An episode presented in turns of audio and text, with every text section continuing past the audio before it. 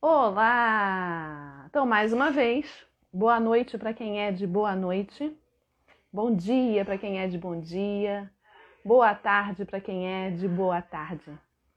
Sejam todos muito bem-vindos para mais um episódio do Ana Cristina Rosito Convida de hoje. E hoje já está aí até inclusive Pedro Garrido. E hoje nós receberemos com todo carinho a poesia.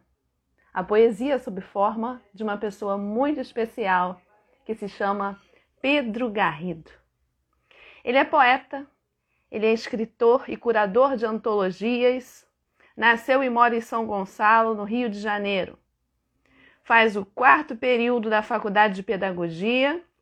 Sempre gostou de escrever poesias e reflexões sobre sentimentos, dores, acontecimentos corriqueiros diários mas somente há dois anos começou a levar os poemas escritos em saraus e eventos literários. Vocês acham que eu vou contar tudo sobre ele? Não! Ninguém melhor do que ele mesmo para falar para a gente tudo que ele é, tudo que ele gosta e tudo que ele produz para a alegria daqueles que são os seus admiradores.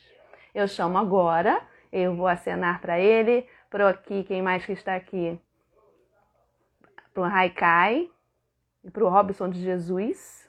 Estão acenando aqui. Vou chamar agora o querido.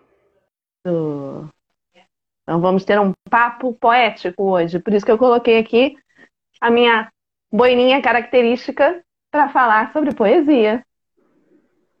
Olá, boa noite. Boa noite, Pedro, tudo bem? Tudo bem, graças a Deus. Um pouco nervoso, um pouco ansioso em participar dessa live com você. Mas ah. faz parte. Aos poucos eu vou me soltando. Ah, com certeza. Aqui, todo mundo, pelo menos que até agora esteve aqui comigo, se soltou. E aí, no final das contas, falou: caramba, já acabou? Acaba passando bem rápido, na verdade. E ainda bem, vai continuar, vai continuar assim. Com certeza, com certeza. Mas Sempre muito legal. bom, um prazer ter convidado, poder divulgar um pouco da minha arte, da minha vida, falar um pouco de quem sou eu, né? Sempre Isso aí. é muito gratificante. E eu quero te agradecer por ter aceitado o convite, de estar conosco aqui nesse domingo, nesse final, esse finalzinho não, né? Iníciozinho da noite de domingo, né? Finalzinho é só lá para meia-noite, já tem muita coisa para fazer até lá. Mas Pedro, diga, eu comecei a apresentar você, né? Mas era tanta coisa, eu prefiro que você fale sobre você. Eu parei na parte, né, que há dois anos começou a levar os poemas escritos em saraus e eventos literários. O que aconteceu? Por que só há dois anos? Conta aí pra gente, anos... o que, que aconteceu para você começar nesses dois anos? É, até antes disso, eu não tinha ideia de, de do meu potencial de escrita, né? Uhum. Até algum tempo atrás, eu tinha o sonho de, de lançar um livro, de poder escrever, alcançar pessoas através da escrita. Porém, eu não acreditava no meu próprio potencial. Eu até acreditava, mas não muito. Não acreditava uhum. tanto em mim, minha capacidade, tanto naquilo que eu era. É, eu tinha, eu tenho uma inspiração, uma pessoa que me inspira muito, que é a poetisa Débora Moreno, daqui de Niterói. E ela sempre me apoiou né, de longe, falando, não, participa da primeira antologia, dessa antologia aqui e tal. Eu conheci a Débora em 2010. Ela estava trabalhando comigo na Complex de Niterói. E ela estava lançando o seu primeiro livro naquela época. Isso depois de muito tempo que ela trabalhou como catadora de latinhas, trabalhou em rádio, é, a, a, morando em comunidade, tendo as dificuldades financeiras para poder lançar o seu primeiro livro. Eu acompanhei isso, conheci ela já no início do seu trabalho. E isso me motivou, porque desde 2010 até 2018 eu vi uma evolução muito grande no trabalho dela. De catadora de latinhas a lançar vários livros, ter projeto social em Niterói com crianças, né? E, levando suas palestras, seus bonecos até o momento que ela me marcou numa publicação no Facebook de uma antologia para participar. Uhum. De 2018 para 2019. Eu não estou com a coletânea aqui, eu não estou em casa, uhum. mas ela me convidou, eu falei, por que não? Né? Eu, eu colocava meus textos em alguns blogs, no meu blog, que eu tenho, que eu escolhi encontrar, e colocava meus textos lá, achando que significariam alguma coisa para mim, em algum momento para alguém, que até então não eram só poemas, eram crônicas, reflexões a respeito do meu eu, do meu, da minha vida, da minhas, dos acontecimentos que se sobressaíam. Participei dessa primeira coletânea no final de 2018 para 2019. Aí, em janeiro de 2019, saiu essa antologia para todo mundo, o livro físico. A primeira pessoa, uma das primeiras pessoas que eu conheci, me marcaram uma publicação no Instagram dizendo: Esse texto serve para mim. Eu, poxa, serviu para você? Uhum. Que ótimo, muito obrigada por isso. Isso me faz sentir que eu estou no caminho certo. Mas para eu acreditar de fato que eu estava no caminho certo, de que existia né, algo acontecendo comigo, com a minha literatura, com a minha parte poética, de que eu era de fato capaz, eu estava vivendo nesse momento um período de, de autoconhecimento um período em que eu saí de um relacionamento abusivo, que eu saí de um, uma crise de autoestima muito alta, em que é, eu estava precisando me reencontrar. E aí eu fiz a terapia. Comecei uhum. a fazer terapia, comecei a me reencontrar, reencontrar minhas origens. E a partir daí eu encontrei. E a própria terapia foi me mostrando isso. Eu sou capaz. Eu sou senhor de mim mesmo eu posso fazer isso. E aos poucos eu fui subindo esse degrau, de degrau em degrau, fui acreditando. E depois dessa primeira antologia, no início, no meio de 2018, no meio de 2019, apareceram duas outras antologias dessa mesma editora, da editora Delicata, que eu participei, com outros poemas. Já tinha um outro poema, uma, que eu criei justamente para antologia, e surgiu por acaso uma, um convite para participar de um sarau. Sarau no centro de Niterói, num espaço de arte que estava acabando de abrir, e eu fui assistir. Mas levei meu livro, levei os livros da antologia que eu tinha participado. E aí eu li o livro, li o, o texto do, do, da antologia, e o dono do lugar, as pessoas gostaram, me aplaudiram, falaram, nossa, muito bom o que você escreve. E a partir daí eu pensei, poxa, legal. Eu entrei num sarau só para assistir, recitei, e a partir daí começaram a, partir, a surgir convites para participar de outros saraus. Eu fui em um, fui em outro, fui em um terceiro. Peguei o gosto pela coisa quando eu vi, eu estava participando de três, quatro saraus. No mesmo dia. Bacana mesmo dia, correndo de um para outro para levar os textos, para conhecendo outras pessoas, conhecendo outros meus amigos. E aí, no início de 2019, 2020, 2019 para 2020, eu vi que eu já estava com várias antologias, com quase 10 antologias participando, participando de vários saraus, com textos, melhorando meus textos, melhorando minha autoestima, é, sendo reconhecida como autor, como escritor. E quando eu levei a primeira antologia, o primeiro sarau, eu falei, as pessoas falavam, poxa, mostra um pouquinho mais do seu trabalho, onde eu encontro o seu trabalho. E eu pensando, que trabalho? Eu não tenho nada. Sabe, trabalho, eu estou começando agora. E a partir daí eu fui entendendo, nossa, eu sou um escritor, eu sou um uhum. poeta, eu tenho um trabalho para mostrar, eu tenho textos. E a partir daí eu fui vendo, nossa, eu realmente tenho um trabalho, eu sou um escritor, eu sou poeta, posso me intitular como poeta. E aí foi mais ou menos assim que as coisas surgiram. Até a própria faculdade de pedagogia, eu comecei nesse meio tempo, por acaso, porque eu não sabia muito bem o que eu queria na minha vida. Eu tenho 34 anos. Eu fiz curso de, de técnica e segurança do trabalho, atuei na área durante um tempo, mas a crise chegou, não consegui atuar na área, passei um tempo com desemprego, tentei outro curso de radiologia, vi que não era minha praia, é, desisti no meio do caminho, parei. Mas quando eu me descobri na literatura, descobri o curso de pedagogia, eu fui encarando, fui encarando as possibilidades que se encontravam na minha vida. Porque eu saí de um período muito grande da minha vida em que eu não tinha autoestima elevada. E a partir de agora, a partir daquele momento em diante, todos os desafios que eu via surgirem todas as dificuldades que eu via surgindo na minha frente, falava, não, eu tenho que vencer isso. Eu sou capaz de vencer isso através da minha autoestima, da, da escrita, da literatura. Então, a pedagogia atrás. chegou depois? Depois da poesia ou a poesia chegou depois da pedagogia? A pedagogia e as duas surgiram juntas. Surgiram no mesmo período. E eu estava numa época de eu tenho que aceitar os desafios. Eu vou aceitar os desafios, eu não vou abrir mão das oportunidades. Porque até 10 anos atrás me ofereceram algumas oportunidades e eu não aceitei por medo. Hum. Eu tive a oportunidade de dar aula para um curso técnico no centro de São Gonçalo. E eu falei, não, eu acabei de terminar o curso, eu não quero fazer isso agora. Porque eu tinha medo de não ser capaz de, de abraçar aquela oportunidade e dizer que é minha. E aí eu fui pegando, fui aceitando. Tive oportunidades de, de participar de antologia, beleza, pego. Quero aparecer a oportunidade de fazer o curso? Quero. Aparecer um sarau, não sei aonde, quero. Vou fazer, sou capaz.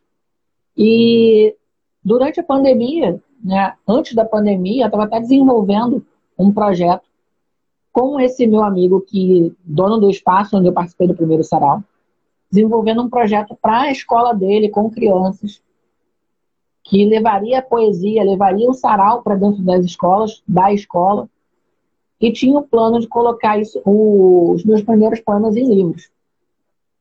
Mas veio a pandemia e acabou com todos os planos naquele momento. É, e naquele momento, então, você achou de repente que, que ia parar? O que, que passou pela sua cabeça, assim, ou não? Antes de, a gente começar com essa questão, com, dessa questão mesmo das lives e tal, quando começou a mesma parar, você achou o quê? Desde o primeiro momento que eu comecei a participar de antologia, de sarau, eu sempre parava e pensava, né, isso é momentâneo. Isso vai passar, isso não está acontecendo comigo. Mas ao mesmo tempo eu pensava, não, isso está acontecendo comigo. Eu tenho direito de passar por isso. Eu tenho direito de, de ser um pouco mais reconhecido por mim mesmo como capaz. E ao mesmo tempo que eu via que não era momentâneo, eu assumia a minha postura diante daquilo não, que eu via. É, é isso que eu entendi, que você, isso, em relação à poesia, e eu entendi que você assumiu. É, mas digo assim, quando você estava nesse caminho, e aí, de repente, veio a pandemia e os eventos pararam, o sarau parou, etc e tal, não, não deu, assim, aquele medinho, alguma coisa, e agora, né? O que, que vai acontecer? Tá, tudo isso é momentâneo. Eu não sou ah. isso aqui que estão mostrando. Né? Veio aquela crise um pouquinho fraca, né, digamos assim, mas veio aquela crise, isso é momentâneo, isso é passageiro. Os meus textos não são tão bons assim, meus poemas não são tão legais, isso aqui vai passar. E eu tinha plano de lançar um livro durante, antes da pandemia, estava começando a ver editoras. Por isso que eu falei que, ah, esse processo todo, nesse processo todo vinha essa dúvida em mim. E quando veio a pandemia, veio essa dúvida de novo. Mas aí surgiram as lives até no início, nos grupos, eu comentava, poxa, vamos fazer um sarau virtual. Vamos fazer um sarau no WhatsApp. Só que eu não tinha ideia de que as lives começariam e começariam a ganhar tanta força diante dessa nossa reclusão. É, acho que ninguém, desse... né? É, justamente. E a partir desse momento de reclusão, eu comecei a diversificar. Eu não, não escrevia mais crônicas, reflexões em formas de crônicas. Eu passei a escrever poesias, versos livres, é, aldravias. Tentei escrever outros tipos, outras formas com regras. Não consegui muito lidar com regras, mas consegui melhorar minha produção e, eu ia levando isso no, nas antologias que eu estava participando durante a pandemia mesmo e nas lives. Então, assim, me aprimorei muito mais durante a pandemia, conheci mais pessoas, é, melhorei minha forma de escrita durante a pandemia, porque eu fiquei nessa dúvida, poxa, será que eu estou escrevendo bem? Será que eu estou escrevendo certo? Aí eu pensando comigo mesmo, poxa, na dúvida escreve, escreve, se lança, se joga. E eu ia fazendo isso participando de mil lives, indo até as três, quatro da manhã, recitando poesia em lives. Isso de seis da tarde até as três da manhã. E a produção foi aumentando muito, porque antes da pandemia eu escrevia três, quatro textos por mês. Durante a pandemia eu passei a escrever cinco, dez, quinze textos num dia. Isso em forma de poema, aldravia. né? E participei de outras antologias. É, aí agarrei uma oportunidade para organizar a antologia também. Estou uhum. organizando a terceira, que chama Universo Poético. Já a terceira? Já a terceira. Organizei Legal. duas outras, uma antes da pandemia e uma durante a pandemia, a Reverdecer. E foi um processo muito bom de aprendizado para mim, esse uhum. tipo de trabalho, de crescimento. Bom, acho que falei demais. Pode perguntar qualquer coisa. Não, eu não, eu tô aqui pensando, não, você não tá falando demais, não. Eu tô aqui pensando que, na verdade, pelo que eu percebi aqui da tua fala, né, que a poesia, ela sempre esteve com você. Não, a força sempre esteve com você, que a força a esteja com você. a poesia sempre esteve com você. Eu acho que ela estava gritando aí dentro de você. E Sim. quando você deu essa oportunidade a ela e ela deu essa oportunidade a você, acho que as coisas ficaram assim, fluíram. Eu acho que sim. E aí você, eu estava falando essa questão dos dois anos, né? A gente tem de 2018 agora para 2021, mas você tem uma, uma, uma, produção tão grande, muito grande, talvez maior do que muitas pessoas que começaram há muito mais tempo. Se você já percebeu Não. isso, né? E isso é muito bacana. Porque, porque assim, eu, eu conheci você através das lives, através da Cris Ávila, que é uma querida, né? E é, eu não, não me lembro, eu acho que eu nunca vi você pessoalmente em algum evento que eu tenha ido. Mas eu espero que a gente possa mudar isso depois no futuro, a gente se conhecer pessoalmente, né? E eu já li é, é, textos colocados na internet, né, feitos por você. Né, eu vejo, você tem uma força e ao mesmo tempo uma sensibilidade. É, você tem, tem vezes que é delicado, mas ao mesmo tempo você é assim incisivo. Então, essa é a característica que eu vejo em você. Eu acho que isso traz muito do que a sua poesia traz, do que você é. E eu acho fantástico isso. Escreva, escreva, não deixa de escrever, não. Porque, conforme você falou, a primeira vez é, né, você falou, né, que, ah, que alguém até marcou lá dizendo que aquele texto tinha tido um significado para aquela determinada pessoa que você surpreendeu. É, é bacana, porque, porque você consegue dialogar com as pessoas através dos seus textos. E é fantástico, né? Eu faço umas análises aqui literárias e carinhosas, enfim.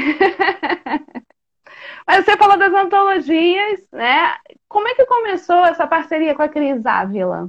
A minha querida Cris Ávila. Como é que vocês decidiram fazer live juntos? Como é que foi isso? Então, a parceria com a Cris Ávila foi até inesperada para mim, porque eu já tinha parceria com a Marisa, com relação da antologia, nas organizações de antologias, e com a Lígia Helena, fazendo o sarau. O sarau hum, Sintonia tá. Cultural sempre acontecia presencialmente. Tinha acontecido ah, você já fazia com ela, então, né? Ela sabia, é, ela eu faz... conheço a Lígia só virtualmente também. Ah. E eu fazia parte da equipe ajudando, apoiando. Mas, tipo assim, hum. assim, esse sarau só aconteceu uma vez presencialmente, porque foi bem pouco antes da pandemia. Então. E era em São Gonçalo mesmo? Em São Gonçalo, no restaurante Sintonia Fina, no centro de São Gonçalo. Hum. Tinha algumas parcerias, mas vinha desenvolvendo um trabalho muito individual, né? Com as poesias, com as lives, participando dos eventos. E a primeira vez que eu participei de uma live, eu fiquei muito assim, um pouco tenso, né? Eu sempre fui um pouco tímido. Até para participar nos saraus presenciais Também. eu era isso. Também sou. Somos dois, então. Sou bem introvertido às vezes para lidar uhum. com pessoas, conversar. E as lives me ajudaram bastante também, porque me soltaram, me fizeram me soltar. No início era um pouquinho mais tímido para expor minhas poesias, mas como era algo totalmente novo, era natural. Então eu fui me soltando aos poucos. No final do ano, eu já tinha participado em dezenas de lives, conhecido várias pessoas, a Cris Ávila surgiu nesse caminho. Hum. Surgiu nesse caminho com o projeto dela, é, o Dando Vozes, inicialmente, foi me chamou para participar. E logo depois ela me chamou para fazer o Conversa de Versos. Então, poxa, eu sempre participei de live aqui embaixo, não em cima. Como é que eu vou fazer isso? Fazer lives entrevistando as pessoas. Né? Quem sou eu para entrevistar pessoas? Volta aquela questão da crise de autoestima, aquela coisa toda. Uhum. Ah, que dá certo. E eu fui, aceitei. Cara e coragem. E a primeira, oportunidade que ela me deu, eu gostei muito, achei muito bacana poder ter essa troca. Aí surgiu a, a conversa de versos com a Cris Ávila, depois, no finzinho do ano, eu, eu organizei, organizei não, fui é, âncora do sarau do coletivo Afeto Poético, fiz um, um domingo de âncora, que o coletivo começou desde o início da pandemia, a gente se organizando, fazendo sarau virtual. Eu não sou do coletivo, mas muitos amigos meus fazem parte desse coletivo. Uhum. Faziam presencialmente, passaram a fazer virtualmente esse sarau.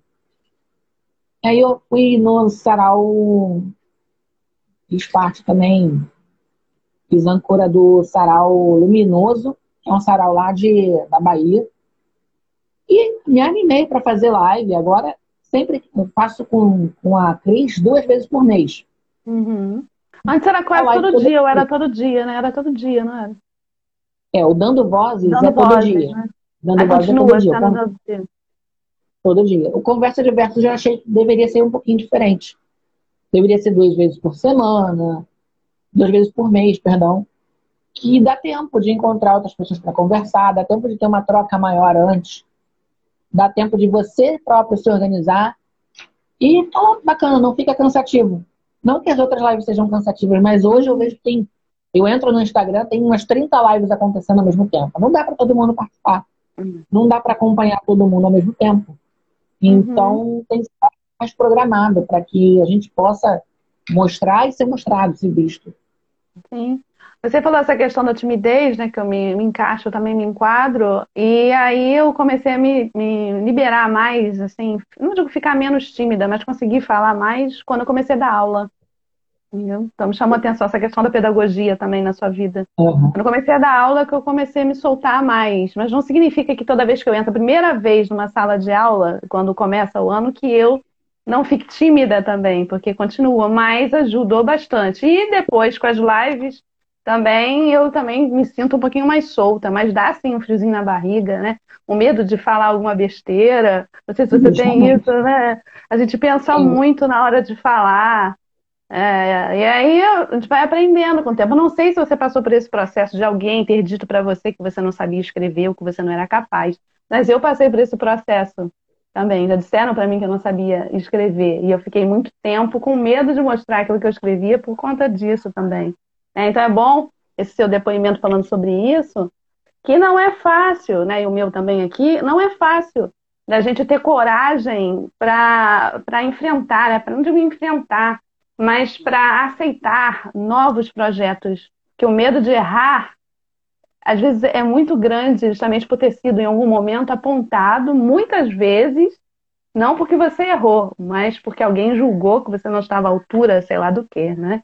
Que tem muito essa questão de estar à altura, ah, não sei de quem nem por quê. Cada um, né, tem seu espaço, cada um tem o seu caminho. Hoje eu sei disso, mas na época, aos 20 anos, quando me disseram isso, eu não sabia e fiquei congelada aí, né? E aí você falando sobre isso, eu me identifiquei e acho legal você falar sobre isso, porque aí a gente acaba ajudando outras pessoas, porque não sei quanto a você, mas acontece comigo, às vezes a gente pensa que isso acontece com a gente né?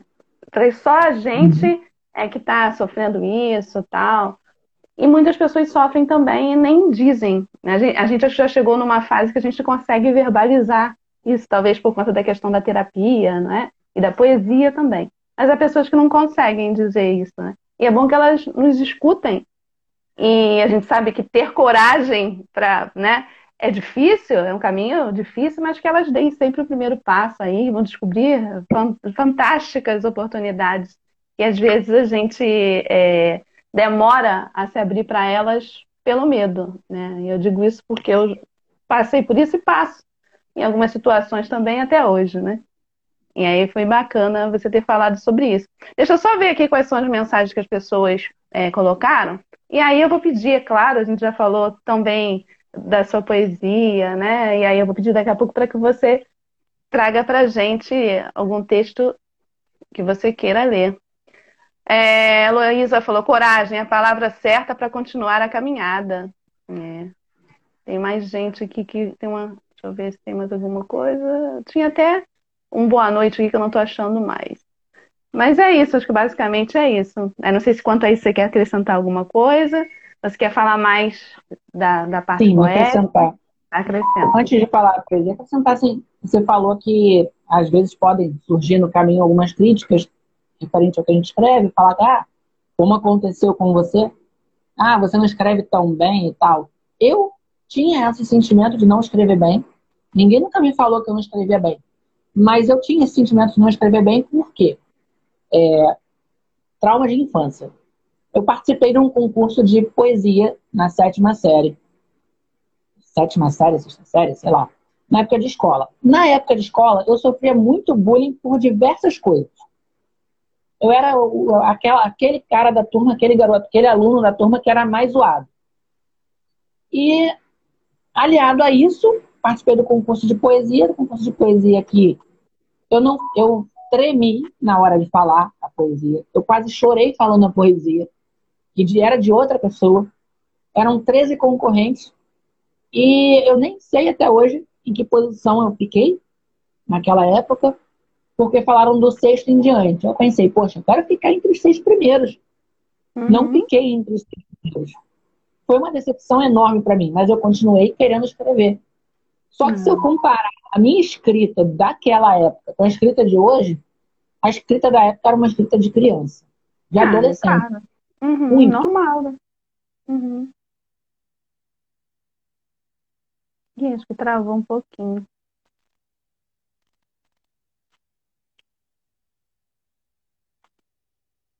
Acho que a internet dele travou um pouquinho.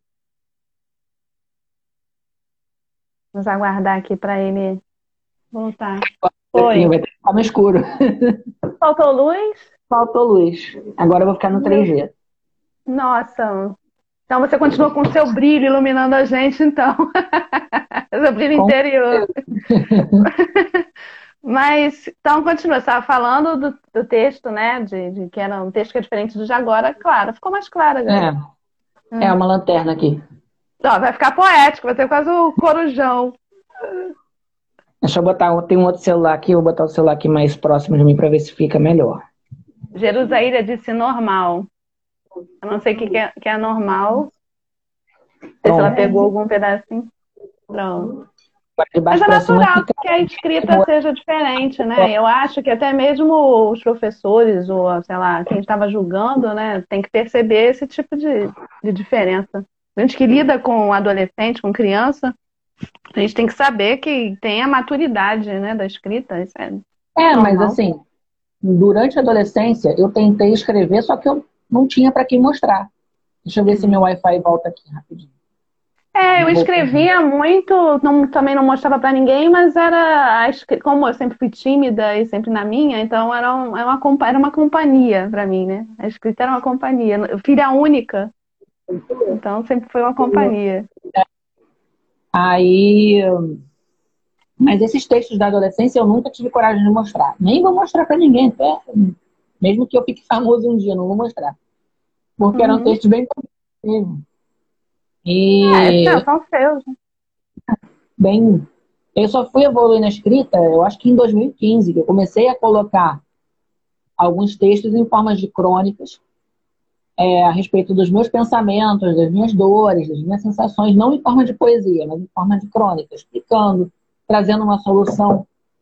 É, e a partir daí que eu fui selecionando melhor os textos que eu deixava nas redes sociais. Fui tomando coragem para colocar nas redes aquilo que saía de mim. Para sorte de todos, né? Uhum. É. Deixa eu só ler aqui. Show! Vamos marcar esse momento com essa luz. Olha só, vocês estão querendo marcar eu um encontro, um sarau? A gente faz. Estou com, com saudade certeza. dessa coisa presencial. Mas então vamos de poesia. Estou aqui vamos. doida para te ouvir. Então vou ler a primeira poesia que eu li num sarau presencial foi de uma das antologias que eu participei e sempre levo ela nos lugares que eu participo. Uhum. Ela se chama Vai com Alma. Vai com alma, mantenha a calma, queira quem te ama. O amor é a melhor arma. Acalma a alma que ama, desarme-se contra quem desamou. Plante a rosa que você cortou. Perdoe o espinho que te furou. Não se mate, disse o poeta. Não se iluda, disse o cético. Não se entregue, disse o mundo. Eu digo, não se desespere. Vai com alma. Mantenha calma. O segredo é a fé. Não tenha pressa. Continue de pé. Nossa. Parabéns, parabéns. Tenho certeza que tocou muitas almas aí no seu poema. E essa foi uma das que mais tocaram, porque na época que comecei a participar do Sarau, eu não tinha muitas poesias. Eu nem sabia que tipo de texto eu leria, porque eu tinha mais crônicas, como eu falei, né? E ler uma crônica muito grande, um texto que às vezes dá três, quatro, cinco páginas, fica um pouquinho maçante num sarau. Sim.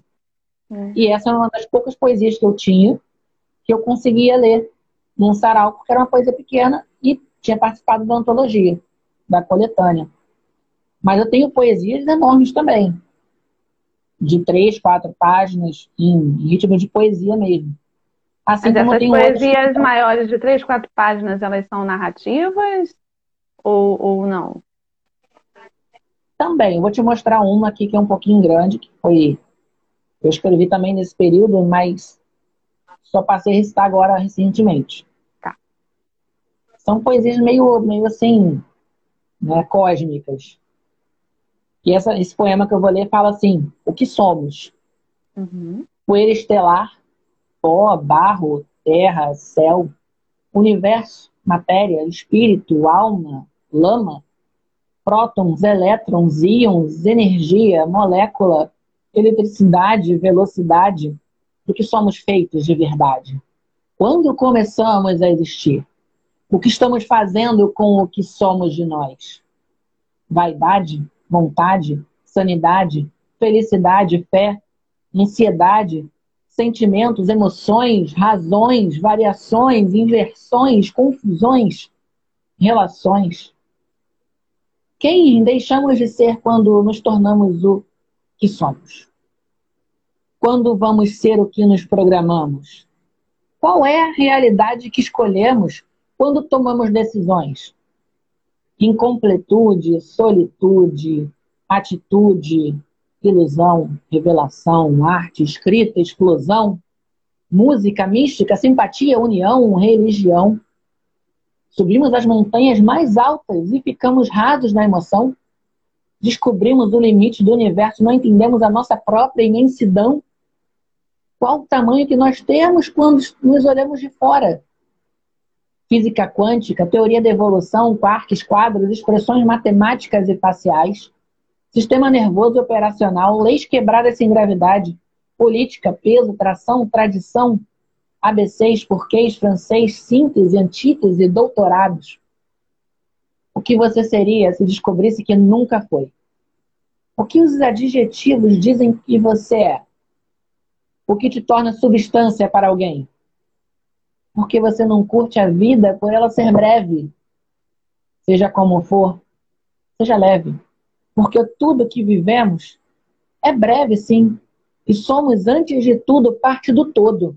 Somos instantes. Somos tudo o que somos. Tudo o que ainda poderíamos descobrir. E tudo que também não somos. Nossa.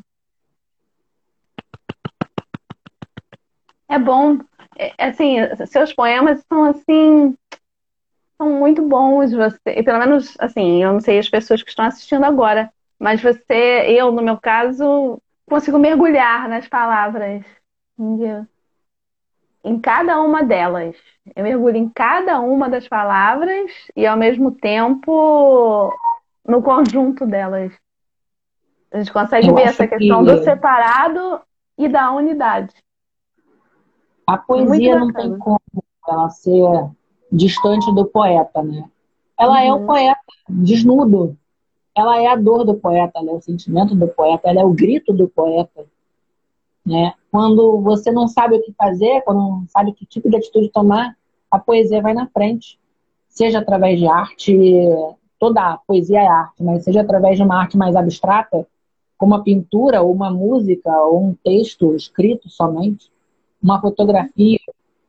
eu acredito muito no poder da poesia de transformar a mim mesmo como ser naquele momento que estou escrevendo e chovendo. É aqui também, chove. E transformar as pessoas ao meu redor. Porque se eu consigo transformar o mínimo que seja a minha visão através de um texto que eu escrevo, e eu consigo transformar a vida de alguém, esse é o, é o papel da poesia, transformar as pessoas. Eu acredito muito em que, que as pessoas têm capacidade disso. Por mais que elas não se vejam como escritores, elas têm capacidade de transformar aquilo que elas escrevem em poesia. Sim, sim.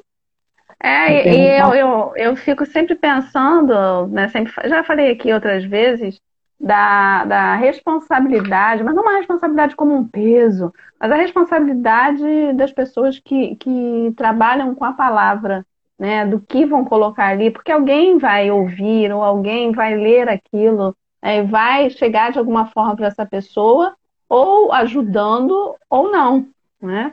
E aí você falando isso me faz te admirar ainda mais, porque eu vejo que você tem essa preocupação, né? E aí, mais uma vez falando, não uma preocupação é, de aquela coisa de peso, você tem um medo na hora de escrever, mas uma preocupação de não se dizer qualquer coisa de qualquer jeito. É, e isso é uma qualidade. É, porque eu já vi algumas vezes as pessoas escrevendo porque querem se promover, sei lá. É, e pelo menos respeito essas pessoas, mas não me, não me toca. Eu acho, eu concordo com você que aquilo que a gente faz, aquilo que a gente escreve, falando da questão da poesia, que a gente sabe que a poesia não é só no poema, né, mas a gente tem na fotografia, na pintura, conforme você brilhantemente falou, ela precisa dizer alguma coisa, precisa transformar, né? E aí você me fez lembrar muito o meu próprio livro, que é o Lagarta Crisálida Borboleta, que fala dessa questão da transformação também. E eu estou bem feliz de conversar com você, que a gente nunca parou para conversar e a gente acaba encontrando é, coisas em comum, né? Tanto na vida quanto na arte também. Isso é bem bacana. É, mas eu não me surpreenderia nada, né? Cris Ávila chamar você para fazer uma parceria e você fazer uma parceria com ela. Não é surpresa, né? Porque vocês combinam. Eu já conheci a essência de Cris, né? E agora conhecendo um pouco sobre você, mais um pouquinho, combinam né, nos projetos de vocês. Isso é sensacional. Mais alguma coisa que você queira dizer? Ah, sim, tem uma pergunta muito importante que eu quero fazer. Já tem alguma previsão do lançamento de um livro seu? Você está pensando em fazer isso? Já está então, construindo? Como é? Dos últimos três anos para cá, eu passei por um processo de descoberta. Né? É aquela questão da, da você falou da crisálida, de se transformar na metamorfose. Só que é, eu trabalho na minha vida assim como se eu estivesse descobrindo um universo. Todos nós somos um universo. Uhum. E interno e externamente, se a gente for olhar estudos, a gente vai ver que tanto a nossa rede de neurônios quanto a imensa rede de galáxias que são visíveis no universo, se você tirar uma foto dos dois e colocar lado a lado, a gente vai ver que é igual, não vai saber quem é quem, o que é o que. Então, somos todos um universo. Por que, que eu estou falando isso? Que eu vivi um processo de autodescoberta, de descoberta do meu universo, do meu universo pessoal, do meu universo espiritual, da minha vida com Deus. Eu sou cristão, então leva um pouco do, daquilo que eu tenho como fé também nas minhas escritas às vezes. Então, eu tive três descobertas. A descoberta do meu mundo, a descoberta do mundo ao meu redor e a descoberta de um mundo espiritual além do meu. Né? Nesse mundo, nesse universo todo que a gente consegue visi ter visível através da ciência, né, de toda a ciência que a gente tem disponível. Então, baseado nisso, hoje eu até estou organizando uma coletânea chamada Universo Poético, que qualquer pessoa que quiser participar com um pouquinho do seu universo, da sua escrita, vai poder participar. Uhum. É só me chamar no, no, no, no direct, e aí eu passo os detalhes. Mas através dessa descoberta de universos, de um universo, eu lancei meu primeiro livro ah. em janeiro. E se chama Universo. Ah, tá. Hoje eu vi uma foto sim, de alguém que estava com esse livro. Mas é que eu não sabia se era antologia ou se era só seu. Não, esse é só meu. Esse, esse é, é o, é o meu. Universo uhum. une em aspas, entre uhum. parênteses, e verso. Porque no, no início do livro, antes de, de colocar aqui, colocando a apresentação, eu falo que no princípio era o verso. No princípio era o verso. E eu faço questão de ir além às vezes. Eu falo que a poesia andava sobre a face das águas. Parafraseando Gênesis. Eu falo, quem é o poeta? O poeta é o criador. Uhum. O criador criou um universo inteiro de poesias. E tudo que a gente enxerga nesse universo é poesia. Seja uma flor, seja uma borboleta saindo da crisálida, seja uma nuvem no céu, uma gota de chuva, tudo é poesia. Em tudo está impressa o criador, em tudo está impresso o criador. E aí eu vou adiante, porque eu descobri meu universo e eu tenho um verso que eu coloco no meio do livro, que une todos os meus universos, e que eu falo assim: em um só verso, fiz de você meu universo. Vou botar na página certa, que é a página 42. Em um só verso, fiz de você meu universo. Eu acho assim que tem que ter muita coragem para usar uma página inteira para colocar um só verso, né? Porque às vezes a gente quer encher todas as páginas. De versos, de escritas, de tudo que está ali, mas a frase é uma só e o restante pertence a quem criou o meu universo. É, eu, eu, também não faço isso de botar muitos, muitos poemas no, no, mesmo, na mesma página, não. Eu acho que é o espaço dele, assim, é como é. uma entidade, é o espaço dele ali. Entendeu? E o outro vai para outra página, dele é aquela ali. E eu botei na página 42, que é a página central do livro, são 84 páginas. E agora que eu estava lembrando que tem um filme que tá, o número 42 é a resposta para todas as questões do universo. Eu não lembro qual é o nome do filme agora. Uhum. Eu não fiz isso é, pensando nesse filme, fiz por acaso. Colocar na página central e a página central C42. Sim. Mas Nesse meu universo eu tenho poesias de cunho espiritual, tenho poesias de cunho pessoal, tenho poemas que falam de amor, de lugares por onde eu passei, de lugares dentro de mim. Então, é um pouco do universo, por isso que eu chamo esse livro de Universo. Que ele foi feito em janeiro, de forma uhum. quase artesanal, pelo Armazém de Quinquilharias e Utopias, que é de Paulo de Carvalho, de Niterói. Eu fiz num formato de fanzine na primeira vez, porque eu não tinha condições de fazer um livro mais caro. Fiz 50 exemplares, vendi os 50 exemplares. Em abril, terminei de vender os 50 e pedi uma segunda tiragem agora num formato melhor, num formato de livro.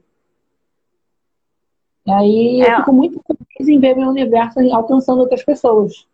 Seja meu primeiro livro, livro, o meu primeiro livro, que se chama Dimensões, né, que eu lancei em 2008, eu também fiz isso, eu fiz só 50, porque eu também não tinha dinheiro para fazer mais, né, e queria saber o que as pessoas iam achar daquilo que eu escrevi, porque ainda estava bastante insegura ainda com aquela coisa na cabeça, né, do passado que tinham me dito que eu não sabia escrever. Também foram 50 também. Mas fala, você te interrompi. Não, eu fiz os 50 pensando que eu não fosse vender nem 10, nem 5. Igualzinho a mim, igualzinho, eu vendi tudo. Quando eu vendi tudo, eu falei, caramba, eu vendi 50. Aí agora pedi mais 100, vou mais devagar. Mas assim, vender 50 durante uma pandemia, durante um período em que está todo mundo recluso, é uma é. vitória. Com certeza, com certeza é uma vitória. Isso significa, isso, isso acho que é um sinal para nós dois acreditarmos mais daquilo que a gente faz. né? E deixar o pessoal falar para lá. Ai, ai. Deixa eu ver, a gente está quase encerrando já. Vamos ver se a gente consegue levar, porque faltou luz lá onde o Pedro está. E aí eu acho que ele está levando a live no 4G. Vamos ver se ele consegue continuar antes que a gente caia de vez. Travou para mim. Travou, porque você estar usando 4G, a Wi-Fi, entendi. Se você tivesse um 4G. Botei o Wi-Fi, mas o Wi-Fi meio que me travou aqui. Então, vou continuar no 4G. É, a gente Sem já está quase acabando. Já, já está quase acabando. Uhum. Esse papo é gostoso, mas já está quase no fim. Mas continua a fala. Você estava falando. Uhum. Não, você estava falando. Não, não, você você estava falando, peraí. Eu, ah, eu tava, eu que estava falando aqui, travou, você não escutou. Estou dizendo que isso é um sinal pra gente, pra gente acreditar mais na gente e seguir, né? E deixar que deixa falar, né? Quem quiser falar para lá, né? Acho que é um ah, recado para nós dois. Eu até participo, participei algum tempo atrás de alguns concursos e não tive bom posicionamento. Até, isso até me afetou um pouco quando eu fiz esses concursos mais recentes, pensando, poxa, não estou indo pelo caminho certo, mas porque às vezes um concurso tem muita regra e minha escrita é livre. Eu gosto de escrever uhum. aquilo que se esvai. E às vezes se prender a regra também. É, escrever aqui, JR, escritor oficial, determinação, verdade. Mas Aí eu vejo a, regra. a minha escrita nem sempre ela é premiada, nunca consegui até então prêmios, mas é uma escrita que alcança pessoas. Então não deixa de ser um prêmio alcançar pessoas. Né? Por mais que não, não tenha ganhado uma premiação de concurso, mas ver pessoas acreditando em si e acreditando no que eu escrevo é gratificante. Aí a Valéria escreveu: acreditem nos seus sonhos e em vocês, que sairão vitoriosos sempre. Obrigada, Valéria. Uma querida. Então, você quer nos presentear agora com mais um poema, se possível, do seu livro solo?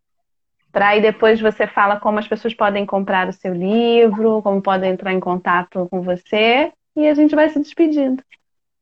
Uhum. É, eu vou ler uma aqui. A Clara falou que mandou um presente para mim. Estou esperando esse presente dela. É, os correios acabam atrapalhando bastante a entrega, né? Uhum. Ela mandou um presente para mim. Vou mandar um presente para ela também. E estou ansioso para receber. Tô cheio de, de, de entrega para fazer, para receber, mas os correios estão me deixando ansioso com isso. mas Todo mundo. uma poesia que fala sobre sonhar. Ótimo. Não importam as limitações humanas. É na eternidade que residem os sonhos. De pés no chão, olhamos para o horizonte como se fosse inalcançável. Mas a realidade é que todo sonho bem sonhado é o maior ato de liberdade do sonhador. Não tem limitação que nos impeça de sonhar. Acordar é mero detalhe. Tanta gente que sonha acordado. Tem gente que nem sonha mais. Tem dias que o mundo parece querer dormir. Tem dias que partes de nós não querem acordar. Sonhar é refúgio. Sonhar é refrigério. Sonhar é necessário. Sonhar é fundamental. Quem nunca sonhou ser um rei, um príncipe ou um mocinho de novela? Quem nunca acreditou, pelo menos por um segundo, ter sido verdade uma realidade alternativa, uma outra identidade? Os ecos dos sonhos estão por todo lugar. Nos ônibus lotados pelo vai e vem da cidade, nos carros parados, no semáforo esperando o sinal abrir, no menino que joga bola e sonha ganhar a Copa do Mundo, no idoso sentado na varanda rodeado por seus netos. Nas mãos eternas, nas mãos dadas dos enamorados, nas mãos dadas dos enamorados, recitando versos de amor eterno. Precisamos aprender a sonhar. Precisamos voltar a ser criança se quisermos alcançar novamente a semente da esperança. Ai, que lindo, lindo. Lindo, lindo poema e excelente escolha para que a gente termine esse bate-papo que foi tão especial. E aí você deixa o seu recado agora, como as pessoas podem te encontrar. Se quiser deixar mais alguma mensagem, fique à vontade. E a gente vai encerrando aqui o Ana Cristina Rosito Convida de hoje, com o querido Pedro Garrido. Bom, eu primeiramente sou muito grato por estar aqui dividindo esse espaço, não sendo entrevistado, mas conversando, né? Trocando uma, uma boa conversa é, falando sobre sonhos, sobre realidades, sobre vivências, porque a poesia ela nos leva adiante. Né? Eu acredito muito na poesia como essa forma de, de ir adiante quando a gente não sente que pode, né?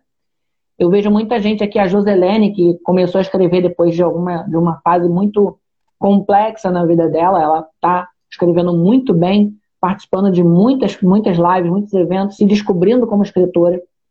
E eu fico muito feliz em ver pessoas assim, acreditando na sua escrita, acreditando em si, acreditando no potencial delas, como eu acreditei no meu, como você passou a acreditar no seu. Então, tem uma frase que eu postei no Face há pouco tempo atrás que diz: se você quer dicas de como escrever, se você, você quer uma dica de como escrever, a dica que eu vou dar é: escreva. Escreve, não, não se importa com crítica, não se importa com o que os outros vão pensar. Claro que você vai precisar ler para poder entender aquilo que você está escrevendo. Claro que você vai precisar se aprimorar. Mas começa. Começa com a primeira vez escrevendo. Escreve, tem que tomar coragem. Se não tiver coragem, não sai do lugar. Então, eu sou muito grato a essa oportunidade. Fico muito feliz. Sempre que tiver oportunidade de falar sobre mim, sobre a vida, sobre a poesia, a carreira literária. É... Bom, tenho minhas antologias. Quem quiser acompanhar minhas poesias, comprar o meu livro, é, é, tem as antologias que não tenho para venda, mas tem o meu livro Universo, está para venda. É, no, no, meu Messenger, no Messenger não, no meu direct, pode me chamar. Eu entrego pessoalmente, se morar por perto da Niterói São Gonçalo, eu faço a entrega pessoalmente, ou envio pelos Correios. Universo. E tem a antologia Universo Poético, que são duas coisas diferentes. A antologia Universo Poético, que quem quiser participar, eu mando o link com, com todas as informações para participação. Que aí a escrita é livre, paga 50 reais por página, cada página dá direito a um exemplar, tem a taxa dos correios no final. Uhum. Então, quem quiser pode me seguir no Instagram Pedro Garridos ou no Face Pedro Garrido e pode me chamar para pedir qualquer informação relativa às antologias, aos livros, aonde encontro minhas poesias, que aí eu respondo. E agora tem um concurso também que eu estou participando, o concurso Tâmaras. Coloquei à venda lá por R$ 1,99 um dos meus poemas. Está disponível lá no meu Facebook, como e-book, para quem quiser adquirir, está lá no Face. Tá bom, então. Então eu agradeço muito a sua participação, né? Por todos os ensinamentos que você trouxe a todos nós aí. Né? E conforme você falou, escreva para a sua felicidade, para a minha felicidade e de todos aqueles que te admiram e admiram a sua escrita. Tá bom? E sucesso sempre. Sucesso. Um beijo grande, Pedro. Um beijo a todos que estão nos assistindo. Muito obrigada. Aqueles que irão assistir depois. E semana que vem nós vamos falar sobre música. Teremos conosco aqui Miraci de Barros, que participou do The Voice e mais. Então, espero todos vocês semana que vem conosco. E um beijo grande, Pedro. E que a luz aí volte logo, né? É. A luz tá voltou, tá a internet ainda não, mas eu a fico muito com a oportunidade e possibilidade de estarmos aqui, mesmo com dificuldades tecnológicas. Nós conseguimos, isso é que importa. Conseguimos, né? conseguimos. A nossa luz foi então. maior do que os problemas técnicos aí. Exatamente. Tá bom, tchau, fica com Deus. E até tchau. semana que vem. Tchau.